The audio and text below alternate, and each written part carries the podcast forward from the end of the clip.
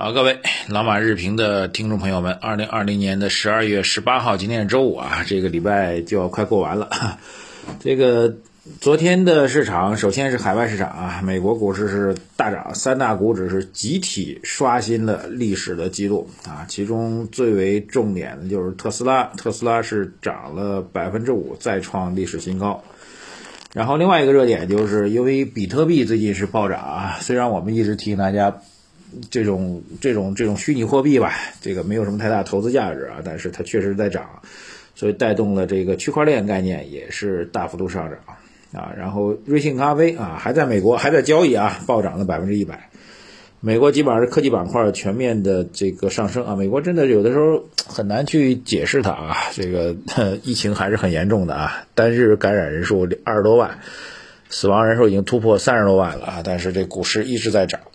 好，这个其实昨天除了关注美国之外呢，大家比较关注的是欧洲，因为这个马克龙，就法国总统马克龙，昨天确诊这个新冠肺炎是阳性啊。确诊之后呢，其实市场还是比较关切的啊，所以它带来一个直接影响，首先他自己得隔离啊，但欧洲的隔离好像只需要他隔离七天啊，然后跟他有接触的一些。欧欧盟的国家的元首啊，包括这个西班牙首相啊之类的，这个好多位都已经开始进入到一个隔离状态了啊。当然，隔离呢，呃，并不意味着工作的瘫痪啊，依然会远程工作啊，只要状态还可以啊。目前报道来看呢，马克龙只是出现了一些初期的一些症状啊，也许能够比较好的得到控制吧。但是欧洲现在其实还是，就是疫情现在比较有趣的一点就是，实际上。上周，欧洲比美国还要早就批准了辉瑞的那个药物上市了，呃，就是疫苗上市了。那看来马克龙还没打啊。如果他打了疫苗还中招，那可能就问题就比较大了。估计还没打啊。呃，然后呢，最新的消息应该是今天，就美国时间今天的周五的时候，就今天晚上的时候，我们这边晚上的时候，那么美国应该会批准第二款疫苗，就是莫德纳的那个疫苗也要正式上市了。所以大概疫情的进展如此，就是几乎到了一个就疫情的控制可能啊，大概率可能已经到了这个呃黎明前最黑暗的这样一个时间节点了啊，应该是这样概念啊，漫长的黑黑的隧道终于可能能够开始隐隐约约看到一点光明了，就是。莫德纳跟辉瑞的疫苗，如果在欧美能够全面去铺开去使用的话，那可能就越来越快的会接近这样一个走出疫情的状况啊！但就在时间这时间节点，这个毕竟一个法国也是大国的欧洲大国的元首中招啊，这还是有一定影响的啊！但是有趣的是，美国好像压根没有发生啊，好像他们不是这个这个这个这个一体的啊！这个好吧，这个跳过去啊，海外市场继续大涨，对今天 A 股来说有帮助啊！为什么呢？因为大家知道，在海外大涨的这个核心内容就是科技板块在上涨啊，所以我们今天第二条消息呢，就是关于科技啊。大家其实也看到了，财政部等四部委发布了关于促进集成电路产业和软件产业高质量发展企业所得税的政策公告啊。这个政策其实首先是利好啊，然后昨天 A 股收盘之后公布的，但港股因为收的比我们晚，所以港股当中的这个芯片板块已经集体大涨啊，集体拉升了大概三个点吧。华虹半导体涨了七点三六，中芯国际涨了三点七啊。中芯是最近有一些这个内部管理的负面消息，我们昨天给您点评了啊。所以今天 A 股大概率的这个几乎确定吧，芯片板块今天肯定是高开的。呃，高开之后是高高走呢还是低走的，本人就不知道了，因为这条消息呢本身呢是一个八月份就已经公布的消息。八月份相关这个政策方向就已经出来了，只是这是最近确定下来一个这个执行啊，就把它确定好了，开始就要落实了，而且是倒推，二零二零年就要会倒推。那倒推的话，实际上好处就是，芯片公司符合税收减免规定的，最长可以减免十年的，呃，减掉十年的。呃，不错了，错了，是免掉十年的这个企业所得税，对企业的税后利润来说，显然会大幅度增加啊。所以，对于今年二零二零年的芯片公司的税后利润来说，会产生直接影响。那税后利润实际上是我们算 PE 嘛，算这个市盈率的时候，就是按照市盈率往上，按照这个税后利润往上打的。所以，在税后利润如果能够因为税收的减免能够大幅度提升的话，那它的估值也可以上升，股价也可以上升，是这样的逻辑啊。所以，你最起码它是一个直接影响吧。当然。是市场有预期的，我们来看看。当然，我们期待着，就是已经低迷了七月份到现在啊，已经有小半年时间的这个芯片科技板块，我们期待它能够起来啊，这是我们的一个期待，这是简单点评，就是构成利好，但是利好呢，实际上市场已经窒息了，只是唯一的好处就是，二零二零年业绩就能够直接能够显现出来，好吧？下条消息大家也关注到，最近一段时间呢，其实各地都反映这电力供应非常紧张，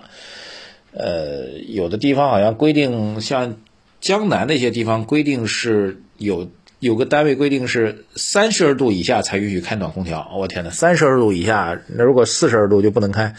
四十二度，如果人一直坐在里面不动的话，那其实是非常非常冷的啊。这个上海基本上这个室内温度当然不至于那么低，但是也挺低的。呃，你如果不开空调，完全在这空坐在那儿不动的话，真挺冷的。不允许开空调哈，原因呢，据说是因为这个煤炭供应有紧张等等。那我仔细去了解了一下，这个一方面可能煤炭供应有一方面的紧张问题啊，也煤炭想涨价不让它涨嘛，这可能会有一定涨紧张因素。另外一个可能跟我们，特别是大家看看这个好像用电紧张的区域和江浙一带关系比较密切。那我我们了解一下主要的一个原因，还有另外一个原因就是我们工业生产确实复苏比较大啊，这个干劲十足，工厂干劲十足，电力供应需求有点紧张，而且整体今年温度。号称偏冷，但我觉得好像跟往年差不太多啊。很多人说今年是这个厄尔尼诺现象啊，这个但是好像温度我觉得正常啊。但是有人说偏冷，我们就姑且认为偏冷吧。就天气偏冷，那你用电要取暖，然后。这个工业生产可能复苏还真挺好的。那今年我们意料之外的就出口数据大增嘛，所以这些数据叠在一块儿啊，再加上可能煤炭供应方面有一点短缺啊，所以导致用电的紧张。那我觉得这是一个短期的现象，不用过度的夸大啊。就是有些自媒体报道说，啊，电力供应紧张到什么什么程度，但我觉得不至于啊。整体中国的电能的供应，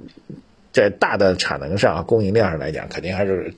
绝对充足的。其实我们更多情况下是电能浪费啊，电能的浪费。好吧，不用太过担心。消息面上主要这些内容啊，这个今天我们主要是看的科技板块能不能芯片板块能不能带动科技板块打起来啊？呃，这是一件好事。然后，其实很重要，就是到目前为止还没有听到确凿的消息啊，因为我们中央经济工作会议照理说会在政治局会议举行一周之后就要召开。那按照惯例来讲，可能会是这个，那我们一般来讲周五挂上一个周末。啊，甚至还可以再挂上一个周一，就三天到四天时间召开一次中央经济工作会议。到目前为止还没有看到具体的这个信息发布啊。那么，因为我之前讲的今天政治局会议偏早啊，所以这个这周不开的话，那下周开的概率也是有的啊。所以还没有确凿的消息。但是显然啊，这个中央经济工作会议会成为我们预期的核心要点。经济工作会议其实是政治局会议的基础上还要再做推进。他会把政治局会议的精神再去落实到具体的一些指向当中去，然后中央经济工作会议又会对明年三月份的全国两会哈政府工作报告做推进。那总体上来讲几个方向啊，第一个就是我们说安全问题，由安全所引发的类似于啊这个粮食安全呀、军事安全呀、金融安全呀等等会推演啊。另外一个其实就是我们的内部的结构的调整啊，无外乎两大块，一块就是消费。啊，需求侧改革，另外一块就是科技创新，其实无外乎就这三大点。那么大，其实市场对这三大点形成的比较一致的预期，比较等待和期待的就是经济工作会议也好，明年的全国两会也好，围绕这三大块到底有什么真正意义上具体可执行可操作的政策出台？就像我们今年在年头上一直在算这个特别国债有多少呀，地方政府专项债有多少，其实是同一个逻辑。所以实际上从投资方向来讲，我刚才讲的安全类的。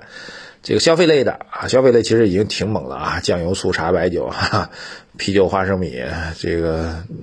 午餐肉、火腿肠，哈，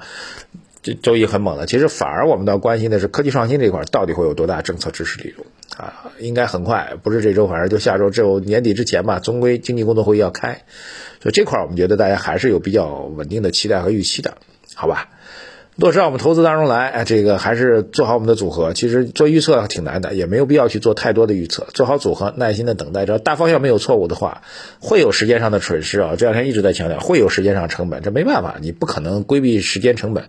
但是付出时间成本的目的是获得长期的相对确定的投资回报，这个远比时间成本要重要的多得多。某种来讲，如果时间，如果您的工作不是以投资为全职的话，这个时间成本可以忽略掉啊，因为你买好之后你就搁那儿。您就该干嘛干嘛，好好做好工作，好好去努力的这个回报祖国，报效祖国。然后呢，那边该涨它就会涨，对吧？时间成本其实并没有那么的重要啊，反而是长期的确定性的投资回报要比时间成本重要的多得多。好，投资组合再次推荐给大家，微信公众号财经马红版首页对话框底部输入数字二零二零八八，我们的抗波动的组合也已经上了啊，请大家尽量的加快增配这个抗波动的组合，让我们整个的配比当中，我们建议大家抗波动组合能够配到百分之四十，权益类能够配到百分之六十。这样的话，我们整体的市场的风险的抵抗能力会大幅度提高，好吧？抗波动组合已经正式上了，请各位加抓紧做增量的配置啊！配置到位之后，我们就可以耐心持有哈，耐心等待市场行情给我们带来稳健的回报。谢谢大家，微信公众号财经马红漫，各位留言、点赞、转发，再见。